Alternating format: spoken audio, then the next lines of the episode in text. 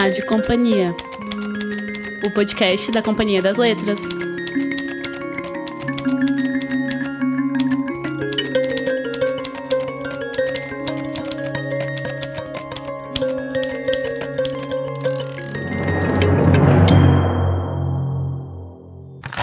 Bem-vindo à Rádio Companhia, o podcast da Companhia das Letras. No episódio de hoje, temos mais uma edição do Clube Rádio Companhia. Dessa vez, nós lemos Olive Kitteridge, da Elizabeth Strout, um livro que ganhou o prêmio Pulitzer em 2009 e que deu origem a uma minissérie da HBO em 2014. Estou aqui com Laura França, editora da autora aqui na Companhia das Letras. Oi. Bruna Brito, do nosso departamento de projetos digitais. Olá! E Jéssica Pacheco, do departamento de vendas. Oi. Luara, para começar, você poderia fazer uma introdução sobre o livro pra gente? Tá. É, bem, é, é difícil para mim. Para mim sempre é difícil falar de livro de contos, porque são, enfim, são histórias separadas. Mas esse livro em especial, ele não é tão difícil porque ele tem uma personagem central muito importante e que liga todas essas histórias, que é a Olive. E ela é, para mim, ela é o livro, ela é a estrela do livro, porque ela tem essa personalidade, ela tem essa, esse carisma grosseiro que me atrai muito. Então, é, ele é um livro sobre essa pequena cidade do Maine, que chama Crosby, e os personagens que vivem nessa cidade e como a Olive se relaciona com eles. Então, tem é, capítulos que são muito tristes, e mas tem capítulos também que são muito emocionantes. Por exemplo, eu lembro de um que é quando a menina que está sofrendo de anorexia ou bulimia, anorexia. anorexia, né, que ela não come, e a Olive fala para ela assim, e ela tá muito triste, a Olive fala, mas todo mundo tá passando algum tipo de fome, assim, todo mundo tá procurando alguma coisa na vida. Então ela é essa pessoa super grosseira que também tem essas sacadas da vida, assim, que aparecem e você fica, uou! Wow! Então é um livro muito impressionante que se passa numa cidade pequena, tem personagens muito peculiares, mas ao mesmo tempo ele é um livro muito amplo, muito geral e com essa personagem principal maravilhosa. É, essa questão do formato acho que é um bom ponto para a gente começar. É, inclusive, teve um comentário no nosso evento no Facebook, um comentário do Gabriel Matos, que disse que justamente o que mais chama atenção em Olive Kitteridge é a opção por fragmentar em 13 textos a história de Olive.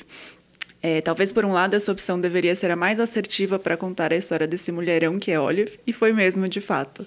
Vocês concordam? Vocês acham que esse formato traz alguma coisa a mais para o livro, é, é, em oposição a um romance que fosse contado de forma linear?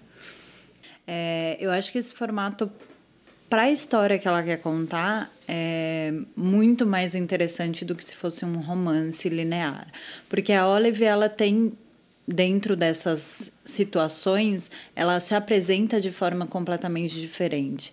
Então você vê a coisa dela ser uma mulher forte que batalhou pra caramba para ter o que ela tem. Uh, você vê um proto-feminismo ali que ainda é a mulher do a mulher de uma cidadezinha que tem seu marido, tem sua família, mas ela também tem os seus ideais, também não se deixa dobrar. E aí você vai vendo todas as facetas e todas as relações e como elas são complexas, como elas são ambíguas muitas vezes. E você vê também do ponto de vista dos outros personagens como ela é vista. E eu achei isso muito interessante, porque ela se apresenta de uma forma e em vários outros momentos você vê como os outros personagens a veem. E ela faz isso com um recurso narrativo muito interessante, muito difícil de ser feito, que é o discurso indireto livre. Muito obrigada. Que ela pega o que as, esses personagens pensam dela e ela também como narradora incorpora isso. Então, é, isso é muito difícil de, de ser feito na ficção, porque você tem que trabalhar com um tom diferente, porque são dois personagens, só que você está fazendo isso no mesmo parágrafo. Uhum. Então, é, é muito difícil de construir, é muito difícil de, de, de costurar isso, e ela faz muito bem e você consegue perceber quando é a Olive e quando é outro personagem vendo ela e como ela se sente com isso. Então, isso é muito impressionante. É, realmente, ela consegue construir todas essas personagens muito bem delineadas e fazer esse jogo é, de uma maestria exemplar, assim, eu gostei muito. E tem também a questão que ela tá pegando um, recorte temporal muito amplo. Uhum. É, sei lá, uns 30 anos da vida dela, 20 anos da vida dela. Nossa, Pelo menos 30, né? né? É, tem uns, uns 35, porque É? eu lembro que ela fala que a primeira menção do tempo ela fala, ah, estamos na meia idade, eu e o Henry, né? E aí acaba ela com o quê? 75? É muito isso, tempo. por aí, É, é. muito tempo. É. Então, se, se ela fosse fazer isso num romance é, linear, tradicional, ia ser muito difícil e muito chato. Sim, até porque não tem um, um enredo, né? Não tem uma, uma, um conflito que se desenrola. São várias pequenas histórias que apresentam facetas diferentes da Olive e dessa cidade também, né? De toda a comunidade que tá em volta. E eu lembro quando eu tava lendo, eu fiquei muito esperando qual vai ser o conflito central. Achei que fosse com o É. filho. Eu fiquei tipo, não, vai acontecer alguma coisa com o filho. Vai acontecer. E daí não aconteceu. E eu fiquei tipo, e continua muito legal. O conflito central da vida é a própria vida, né? Nossa, é menina! É isso, pessoal. Gente, filosofando aqui. Já tão cedo no podcast. Gente que chora no metrô lendo, desculpa. Mais um livro que esse podcast me fez chorar lendo no metrô. Não aguento mais, Marina. Você tá incentivando muitas pessoas a lerem esse livro, Bruna. É, ainda sobre isso, eu li uma entrevista com a, com a autora em que ela, ela fala um pouco sobre como ela chegou na concepção do livro. Ela fala que a- esse personagem da Olive veio para ela primeiro num dia que ela estava colocando louça na máquina de lavar louça. Gente, isso é E muito ela- maravilhoso, sério. É, assim, não dá para saber o quanto é, não né? tem problema, Mas- eu compro a narrativa. Tudo bem. Eu compro, manda ver. O quintal. É, é nesses momentos, tipo no banho, sabe? Quando você tem uma ideia genial. Enfim, e aí ela meio que viu essa mulher é, de meia idade, uma mulher grande, parada no jardim, perto de uma mesa de piquenique, no dia do casamento do filho, pensando: já tá mais do que na hora de todo mundo ir embora. Que é o começo do conto, Uma Pequena Explosão, que é, pra mim, um dos melhores do livro. É genial esse conto. E depois ela escreveu vários outros contos, tendo a Olive como personagem. E depois, inclusive, outros contos em que ela só aparece meio que de passagem, contos que são centrados em outras pessoas da, da cidade. E ela disse é, o seguinte: Estou sempre interessada no fato de que em comunidades pequenas as pessoas acreditam que se conhecem quando na verdade elas conhecem apenas um pequeno pedaço daquela pessoa. Acho fascinante pensar sobre o fato de que o ponto de vista de cada pessoa é diferente. E isso acontece com o leitor também, né? Porque no primeiro conto, a, a- o primeiro contato que a gente tem com a Olive é que ela é meio horrível, né? Porque ela é super grossa com o Henry, que é o marido dela. Que é meio que um anjo naquele primeiro conto, né? Ele é, tipo, muito fica, bonzinho. Meu Deus, como é possível? Pois é, e aí você é jogado naquele, naquele casamento que parece muito estranho, um cara super gentil e doce com aquela mulher que só dá patada nele o tempo todo. E aí eu queria perguntar pra vocês sobre é, a, a sensação que vocês tiveram sobre a personagem Olive. Vocês gostaram dela? Ela, o sentimento sobre ela mudou ao longo da leitura do livro pra vocês? Pra mim mudou muito, assim. Eu, eu- mas eu amo ela do fundo do meu coração. e defenderei para sempre. Mesmo quando ela faz coisas horríveis. Sim. Mas mudou muito. No nosso evento do Facebook, o Thales Henrique também falou da Olive. Olive é uma personagem muito real. No início parece insensível e durona, mas aos poucos essas camadas vão caindo e podemos ver uma Olive que se permite sentir. Achei isso muito significativo e me aproximou muito da personagem. O que, que vocês acham? Porque no começo a gente só tem, tipo, relances de como ela é, as pessoas descrevendo ela. Acho que nos primeiros contos. Se eu não me engano, esse do casamento é o primeiro em que a gente ouve mesmo ela falando, né? É, o primeiro conto do livro é o Farmácia, né? Que é centrado mais no Henry e meio que do ponto de vista dele, né? Então a Olive só aparece meio que nesses pequenos momentos em que eles estão. Em que ele, sei lá, traz um cartão pra ela e ela fala, tipo, ai, obrigada, e joga no lixo.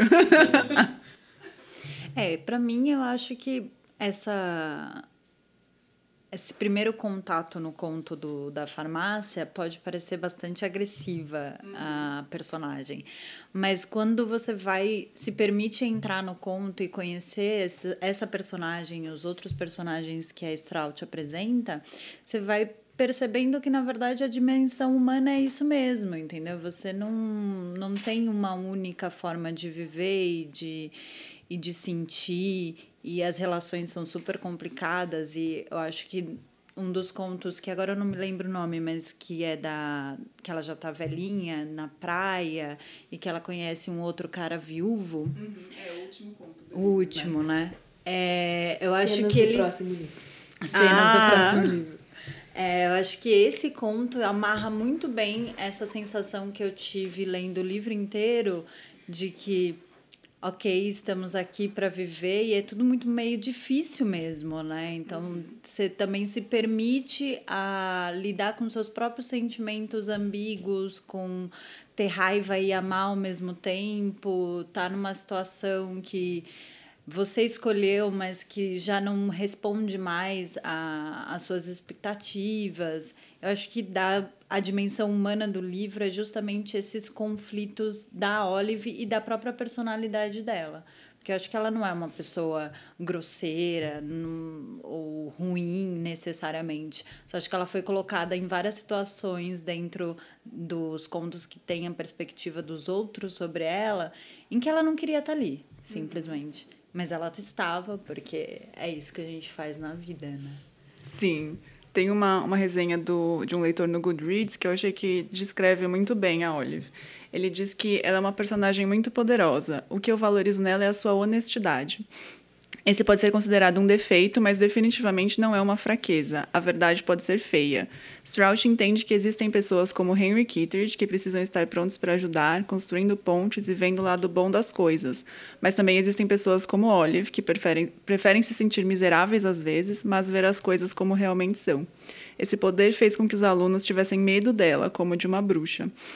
Algumas crianças que mostravam sinais de ansiedade nas aulas dela provavelmente encontrariam a senhora Kittredge olhando fixamente para eles e depois confidenciando que se algum dia eles precisassem conversar com alguém, podiam conversar com ela. A Olive sabe.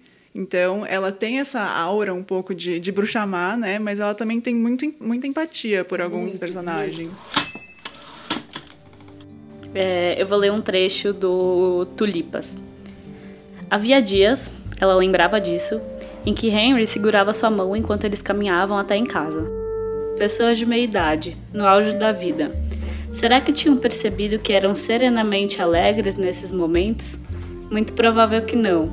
Na, maior parte das vezes, as pessoas não têm consciência suficiente de que estão vivendo a vida enquanto a vivem, mas ela tinha essa lembrança agora de algo saudável e puro.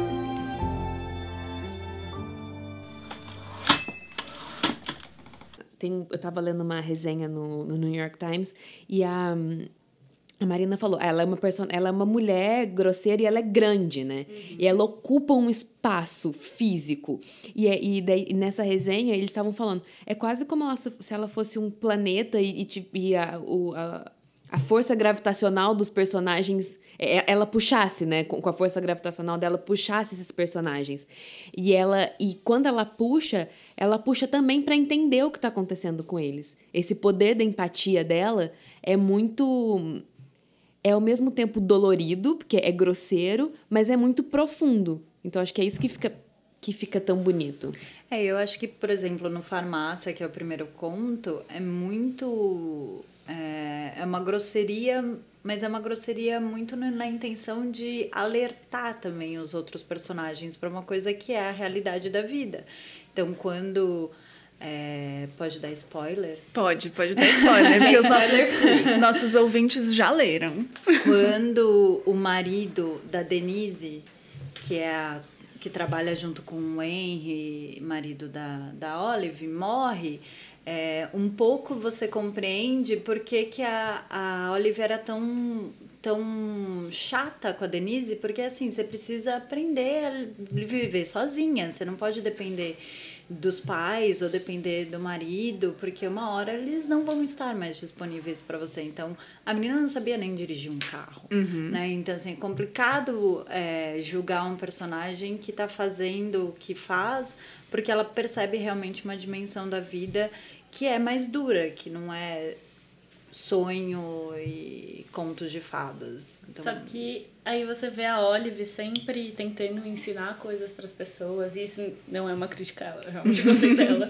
Mas... Ela era uma professora aposentada, afinal, né? Ela tinha passado a vida inteira ensinando. ensinando ela precisa. Mas e é eu gostei isso, muito que a Bruna falou, tipo, virou para mim e falou: "Não é uma crítica a ela. tá tudo bem". A Luara começou falando que adora ela. Eu não quero, não O olhar da Luara aqui. disse tudo. Mas é isso. Você falou: "Ah, ela precisava ensinar a Denise de que a vida você nem sempre tem alguém para contar, mas quando a Olive se vê nesse papel de estar sozinha, ela se desespera. Porque dos os últimos contos, eu, eu tava falando pra Marina, é, que o conto dela indo visitar o filho em Nova York é desesperador, assim, ela se vê sozinha. Ela é uma mulher de, de 72 anos sozinha e ela não sabe para onde ir, sabe? Parece que ela passou todos os anos ajudando as pessoas e indiretamente, né, não passando a mão na cabeça, uhum. às vezes falando uma palavra um pouco mais dura, querendo ajudar as pessoas, mas ela mesma não sabe o que tá fazendo.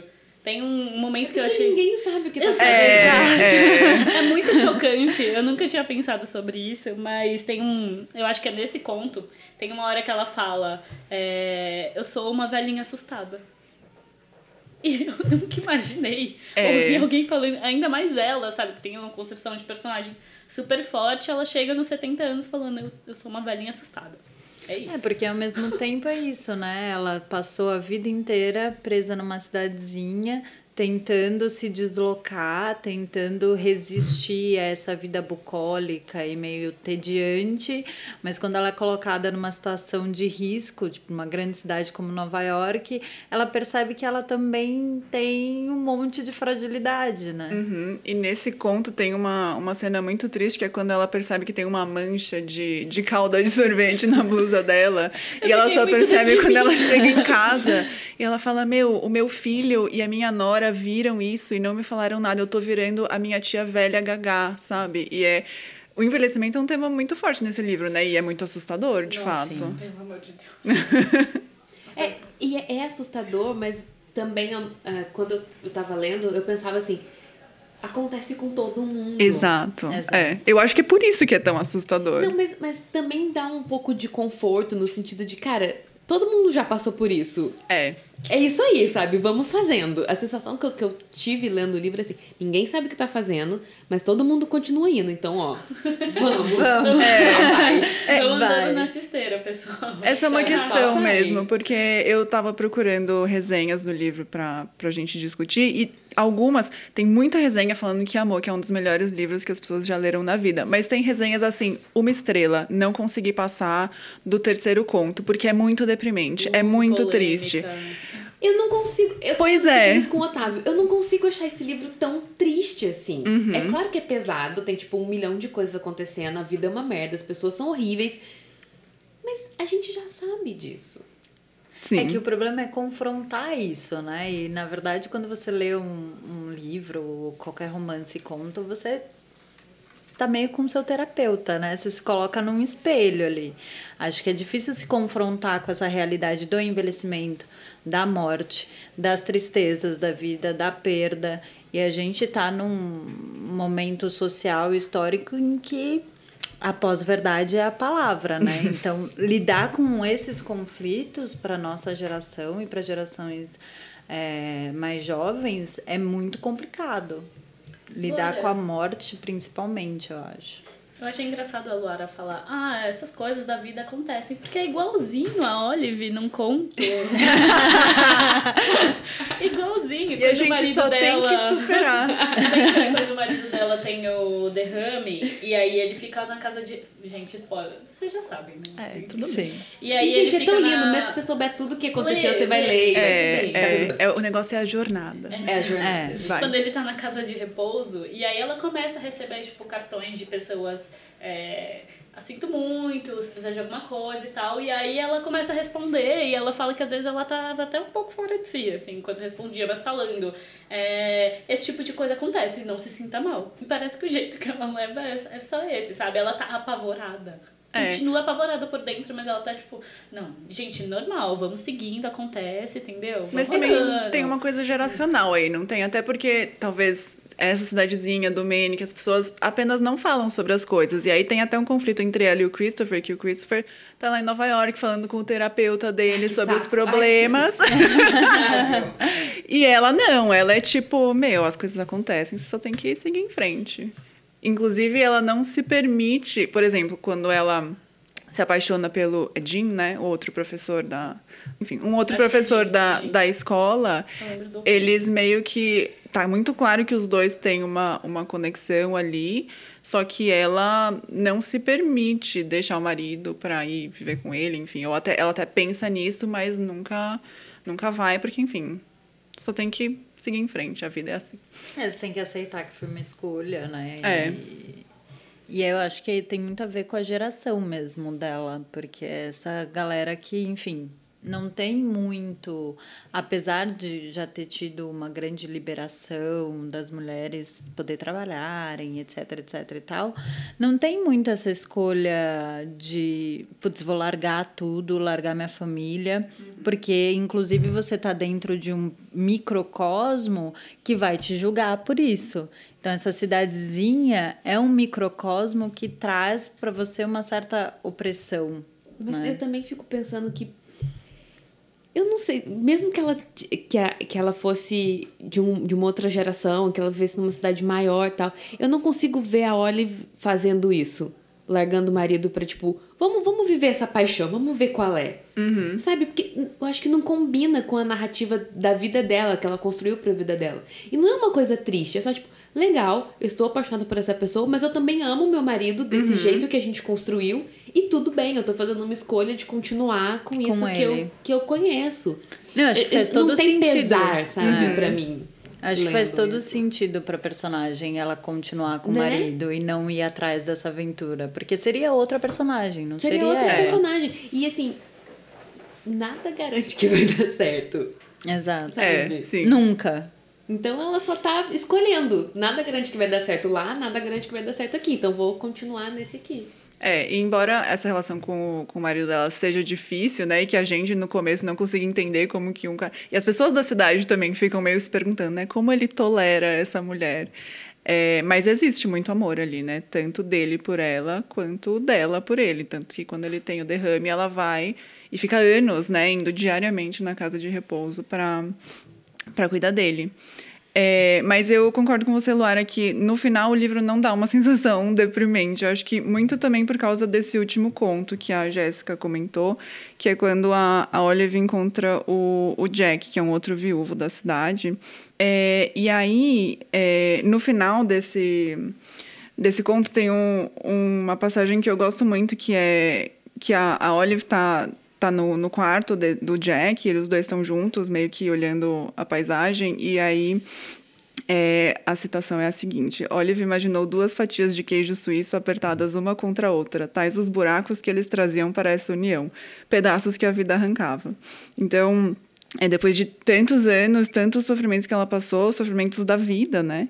É, e ele também, os dois se encontravam e, e tem esse relacionamento meio improvável aí, e aí o, o livro termina numa nota, acho que positiva, né? Eu acho, eu, eu acho que é um livro que tem acontecimentos tristes, mas não é um livro triste. Eu É. não tenho essa sensação. Não, eu acho que também não é um livro triste. Eu concordo com a Laura totalmente quando ela fala de conforto. Porque no final é essa sensação que você tem que.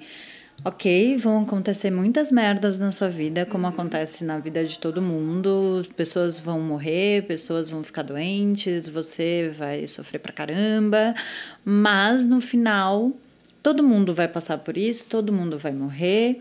E o importante é as relações que você constrói durante, esse- durante essa jornada, vamos colocar É, assim. E, e isso ela faz muito bem, é muito bonito, como ela coloca essa ideia de amor e de afeto, que é uma coisa que vai ser sempre estranha. Você nunca vai conseguir falar direito sobre isso, mas vai ser o que vai te sustentar. Sim. Então, assim, é, é sempre esquisito, tá sempre fora de lugar, tá sempre. na- Mas é o que te mantém, assim. Eu acho que ela faz isso muito bem durante todos os contos do livro. Vou ler um trecho do conto Uma Pequena Explosão. Olive consegue entender por que Chris nunca fez questão de ter muitos amigos. Ele é como ela nesse ponto, não suporta o blá blá blá. E com a mesma rapidez, eles vão blá blá blá a seu respeito assim que você virar as costas. Nunca confie nas pessoas, disse-lhe sua mãe anos atrás, depois que alguém deixou uma cesta de cocô de vaca na frente da porta da casa deles. Henry se irritava com esse modo de pensar. Mas o próprio Henry era bem irritante, com sua obstinação em permanecer ingênuo, como se a vida fosse exatamente o que, um catálogo da loja de departamento Sears diz que ela é, todo mundo sorrindo à sua volta. É, eu acho que o único conto que sai um pouco dessa nota de tragédias cotidianas, vamos dizer, as pessoas morrem, as pessoas envelhecem, as pessoas têm doenças, é o conto em que eles ficam reféns no, no hospital, né? Que é um conto muito, muito, é um acontecimento muito traumático. E aí, enfim, coisas são ditas entre Olive e o Henry que vão que eles nunca vão superar, talvez, e que tem um, um efeito no casamento deles, e é uma situação um pouco difícil de imaginar até, né? É. Eu, eu tava pensando aqui que. Por que, que as pessoas que não gostaram do livro não gostaram do livro? E eu tava lendo essas resenhas negativas no, no Goodreads também. E aí a maior, a maior crítica é: é um livro muito triste. E aí, como a gente tava falando aqui. Só que as pessoas. O que me parece é que as pessoas têm muita dificuldade em encarar esses problemas da vida. Então é só mais fácil não, não ver. Não, não quero saber sobre isso. Eu não quero saber sobre os probleminhas das pessoas. Eu não quero saber que a minha vizinha tem depressão. Que é basicamente. Todo mundo na cidade tem. É, na verdade, me parece que o livro é todo. Eles falam muito de, de transtornos e an- ansiedade, depressão e etc. Tudo fingindo que está falando da cidade pequena e das pessoas. É, Eu todo mundo tem um percebe- transtorno. Sim, e aí quando você percebe, as pessoas ficam muito deprimidas de pensar que pode acontecer comigo, sabe? Pode estar acontecendo na minha. aqui com a minha vizinha, ou com a minha tia distante, ou com o meu irmão. E todo mundo tem um pouquinho de. tem algum problema que não quer encarar. E eu acho que fica. isso fica muito visível nesse livro. É, eu acho que nem precisa ser tão Várias distante. camadas. É, se eu não me engano, é no, no primeiro conto mesmo, que a que eles estão conversando, a Olive, o Henry e o Christopher na mesa de jantar, assim, e a Olive fala, tipo, ah, depressão é uma coisa que tá na nossa família. E o Henry fala, não tá não, o que, que, que você tá falando? E a Olive fala, não, o que, que você acha que estava acontecendo com meu pai? Que o pai dela cometeu suicídio, né? E aí, enfim, o Christopher já, já pega isso um pouco, e aí, mais pra frente na vida, ele vai também lidar com isso. Então, realmente é uma coisa que está presente em vários personagens do livro, né? Não só os mais óbvios, como acho que era Kevin, o menino que a mãe dele se matou e aí ele volta para a cidade depois de já formado, tal, e também contempla fazer a mesma coisa. E, inclusive esse é um, um dos personagens pelos quais a Olive tem mais empatia e que ela inclusive ajuda meio que. É um dos mais bonitos esse, É. esse conto. O final dele. é muito lindo. Ela gente. chorou no metrô. Esse foi um dos que eu chorei no metrô. Eu sei que não parece convidativo quando eu falo que eu chorei no metrô, mas isso é uma coisa boa. É verdade. Isso é uma coisa ótima. Gente, chorar Vocês é uma estão com medo? Vocês estão com medo das suas emoções? Encarem. Chorem no metrô. Muito Vai bem. com fé que dá tudo certo no final. Isso mesmo. Olha, já disse.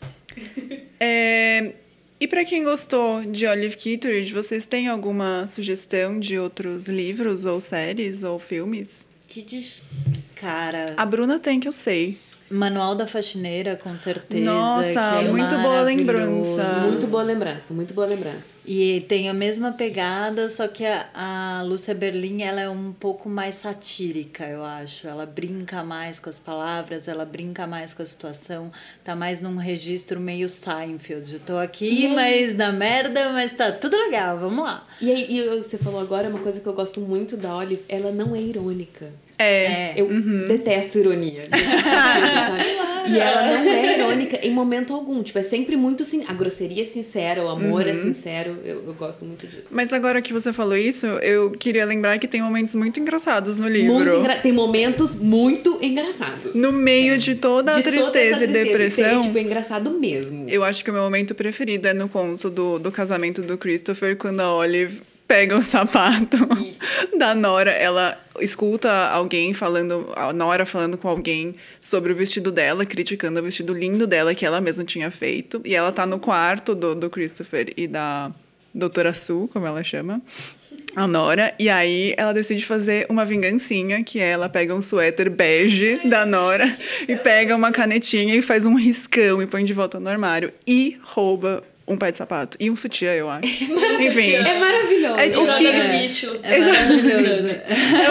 todo mundo queria fazer. Cara, é muito bom. É, é- é o tipo de vingança que eu consigo imaginar sendo feita, sabe? Exato, uma vingança merecida. Vingancinha que a gente gostaria de fazer. Bruna, você tinha falado que lembrava Alice Munro, não? Nossa. Alice Munro eu acho triste. É triste. Aí, é- lá é, tri- Mas é triste, frio, é Canadá aqui? sofrido. Nem é no Canadá quase. É mesmo, Não, Lara? eu sei, eu sei, eu sei. Mas eu acho a, eu acho a Alice Munro mais triste nesse sentido. Eu acho que ela tem uma escrita mais, mais pra baixo. É, também é essa coisa tristeza da vida real, né? Eu acho Também, que aí 100% que tá o- tristeza da é. vida real, mas eu acho que ali não tem redenção. Hum. Aqui a gente tem uma redençãozinha ainda. Mas assistam Julieta, que é a adaptação é, cinematográfica que fizeram de um dos livros da Alice Munro. É maravilhoso. Boa, boa lembrança. Maravilhoso o filme. Vocês assistiram a minissérie da HBO sobre Não. Olive? Não. A Marina. é, Eu assisti assim no feriado, assisti. Mas maratonei, são tipo seis episódios. Mas bom. tudo bem. Mas é legal? É Eu muito boa. A, é a Frances McDormand, que é a Olive, né? Ai, ela é perfeita. Não dá pra imaginar outra Olive depois Então, que você vê o rosto Eu dela. tava um pouco. é, Eu fiquei um pouco cabreira. Pois é, porque uma das coisas, como você falou no começo, Luara, que definem Olive é que ela é grande, né? E o fato dela ser grande é mencionado muitas vezes no livro e faz ela se sentir inadequada às vezes e... Enfim, é uma, é uma questão. E a Frances McDormand, não. Mas ela é uma atriz incrível. E eu acho que ela... hum, Essa coisa da, dela ser rude, mas não, não de propósito, é porque ela é assim. Eu acho que ela captou muito bem. Não, eu imagino. Tá, ela tá é uma- muito ela é bem no excelente atriz, mas eu fiquei muito incomodada com o fato de não ser uma pessoa grande. É, sim. Eu acho que essa é a única crítica que eu teria, porque de resto é uma série excelente. Mas eu Eu fiquei ver. muito confusa quando eu vi que tinham só seis episódios. Quatro, seis É, porque não episódios. são todos os contos. Mas aí você percebe, eu vi, um, eu vi uns dois episódios, você percebe que ele insere vários elementos de todos os contos, assim. É, também. Não sim. é só, bem, vamos filmar esse conto aqui e vamos ficar nele. Não, tem vários elementos. Ele junta o conto do Kevin com o conto do casamento. É, até porque os personagens aparecem Sim, em vários contos, Eu achei né? muito então, boa. é. Muito boa. muito bem feita. Uhum. Acho que vale assistir. Eu acho que é um bom momento para ler um comentário do Thales Henrique, que escreveu no, no nosso evento do Facebook sobre o livro. É, ele falou: Pensando agora sobre esse livro seis meses depois da leitura, percebo o quanto ele realmente me marcou. E como é denso, apesar de apenas 335 páginas, e de não parecer denso durante a leitura. A leitura é leve, mas me fez pensar é, sobre muitos aspectos da minha pró- própria vida e das relações entre as pessoas e com o lugar que moramos.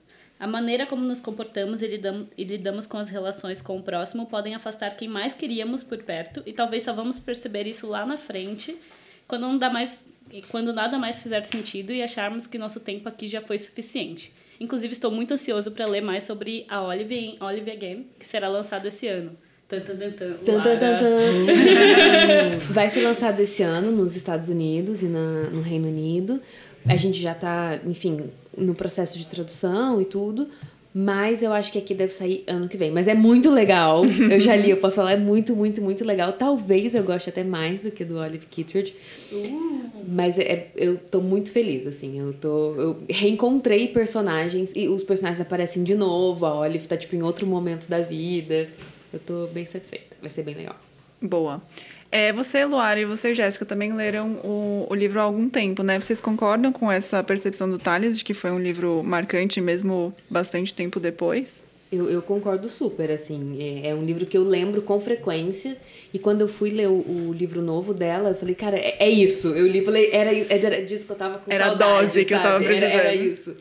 E, e eu gosto muito mais desse do que do Meu Nome é Lucy Barton, que normalmente as pessoas gostam mais, né? Do Meu Uhum. Nome é Lucy Barton. Mas eu acho que, pra mim, é o grande livro dela, é o livro que ficou. É, para mim também é um livro que marcou muito, que eu indico para todo mundo aqui, que é uma leitura super gostosa, mas também intensa. É, e eu acho que a sensação não é nem que é um livro que vai te marcar intensamente, que você não vai ficar pensando nele durante semanas. Não, você lê, você leva um choque. E aí, toda vez que você lembra de alguma situação específica dele, eu já li, já faz mais de um ano. É, toda vez que você lembra de alguma coisa específica dele, você sente um prazerzinho, assim, tipo, realmente, né? Esse livro é bom. É, do tipo, realmente faz sentido, né? E é muito gostoso ter essa sensação. Eu acho que eu tô em outra fase da leitura, não como vocês, mas eu faço tudo de última hora, acabei de ler recentemente, né, pessoal? E eu me identifiquei 100% com uma fala de um personagem, o Harmon. Ele fala: alguma película que havia entre ele e o mundo parecia ter sido arrancado, e tudo estava próximo e assustador. É 100% como eu me Foi assim, o, o livro arrancou a película.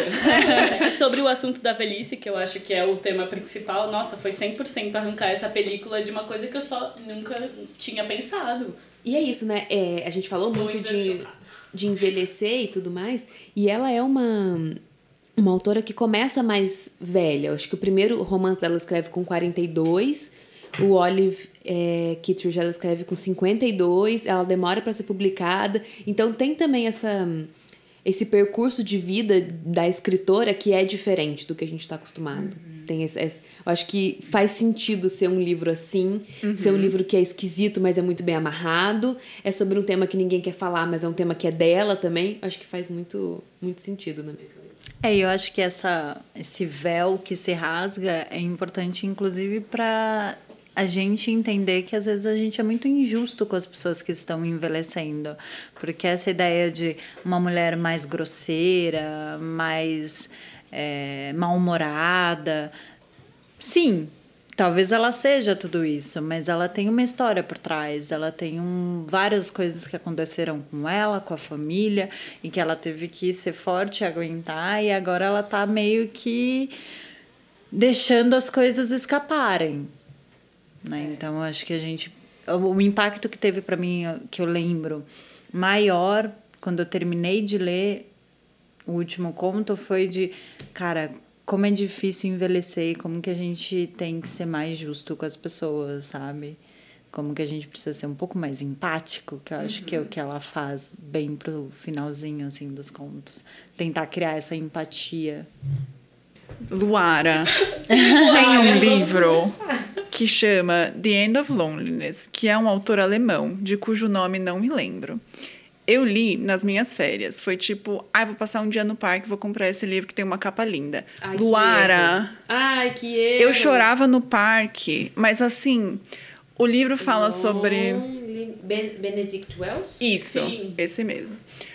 Uh, o enredo do livro é: tem uma, uma família com dois irmãos e uma irmã, e os pais morrem tragicamente num acidente de carro, logo no começo do livro. E aí, o resto do livro é sobre os irmãos crescendo, cada um lidando com esse trauma de um jeito e os relacionamentos que eles vão tendo ao longo da vida. E é isso, assim, as pessoas se traem, as pessoas morrem, as pessoas ficam doentes, têm doenças horríveis, e aí quando você acha que tá Meu tudo tipo bem, de livro. acontece. já.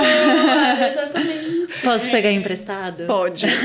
Eu quero que o mundo inteiro leia esse livro, porque ele é sensacional. Eu quero que o mundo inteiro sofra, ela quis dizer. Exato. Eu quero que todo mundo chore Não, no metrô. O mundo inteiro já vai sofrer, né? O problema é só Vamos ver o nosso elaborar na página. Marília Mendonça já disse. Todo mundo vai sofrer. É, uns Todo mundo vai sofrer. Se vocês lerem, vão sofrer mais ainda. Na minha cabeça, eu entrei numa vibe no, no feriado que é: todo mundo desse livro tem algum distúrbio psicológico. Resta entender qual. Uhum. E aí eu tava tentando pensar no do Henry. E aí Chatice. eu fiquei... Não é um distúrbio, é só. E aí eu tava. Ele é um alienado da história inteira. É, porque é isso, todo, tudo é lindo. Ele é muito. Não sei se ele é ingênuo ou se ele só mostra essa face sorridente pro mundo.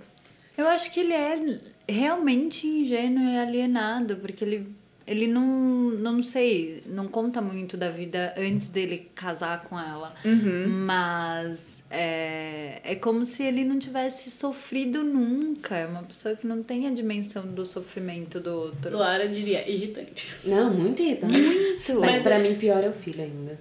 Mas aí, lá fui eu falar sobre o Henry com a minha analista. Ah. Perdi cinco minutos da minha análise perguntando. E aí eu tava descrevendo ele falando Será que ele tem alguma coisa? Tipo, ver a vida sempre com o copo transbordando, não é meio cheio, meio vazio, mas transbordando, é também um problema? E aí ela perguntou: ele faz análise? ele jamais faria falei, análise? Não, claro que não. Ela, ah. Ok, temos a nossa resposta. Ele só não pensa sobre nada, então para ele é muito mais fácil. É, não, não reflete. de uma forma positiva, porque se ele parasse para pensar, ele viria que ele veria que não é nada assim tão brilhante quanto ele tá vendo. Eu gosto muito que a solução dele pra, pra vida da Denise é dar um, um gatinho pra ela. tipo, você tá triste, seu marido morreu, toma um gatinho. ela só precisa de companhia. Isso. Vou ler um trecho de um conto que a gente falou bastante, que é o do casamento do filho dela. Chorar não teria chegado perto do que ela sentiu. Ela sentiu medo, sentada lá fora em sua cadeira dobrável. Medo de que seu coração fosse se comprimir de novo e parasse, como aconteceu uma vez, o punho perfurando suas costas. E ela sentiu medo também pelo modo como a noiva sorria para Christopher, como se ela de fato o conhecesse. Por acaso ela sabia que aspecto ele tinha no primeiro ano da escola, quando seu nariz sangrou na aula da senhora Talambey? Por acaso ela ouviu quando ela, ele era uma criança pálida e ligeiramente rechonchuda, sua pele cheia de urticárias porque ele estava com medo de fazer um teste de ortografia? Não, Suzane estava confundido conhecer alguém com saber como era fazer sexo com aquela pessoa durante umas poucas semanas. Bem, pessoal, é isso. Obrigada, Luara. Obrigada, Bruna. Obrigada, Jéssica. É, obrigada também ao Gabriel Matos, ao Thales Henrique e à Leonora Azevedo Bastian, que comentaram no nosso evento no Facebook. Se você quiser participar do próximo Clube do Rádio Companhia, o livro que nós vamos ler é Enclausurado, do, do Ian McEwan. É, vai ter um evento lá no Facebook, vocês podem comentar lá também. É, e se você tiver dúvidas, comentários, sugestões, pode escrever pra gente no rádio arroba companhiadasletras.com.br. Até a próxima. Tchau. Tchau.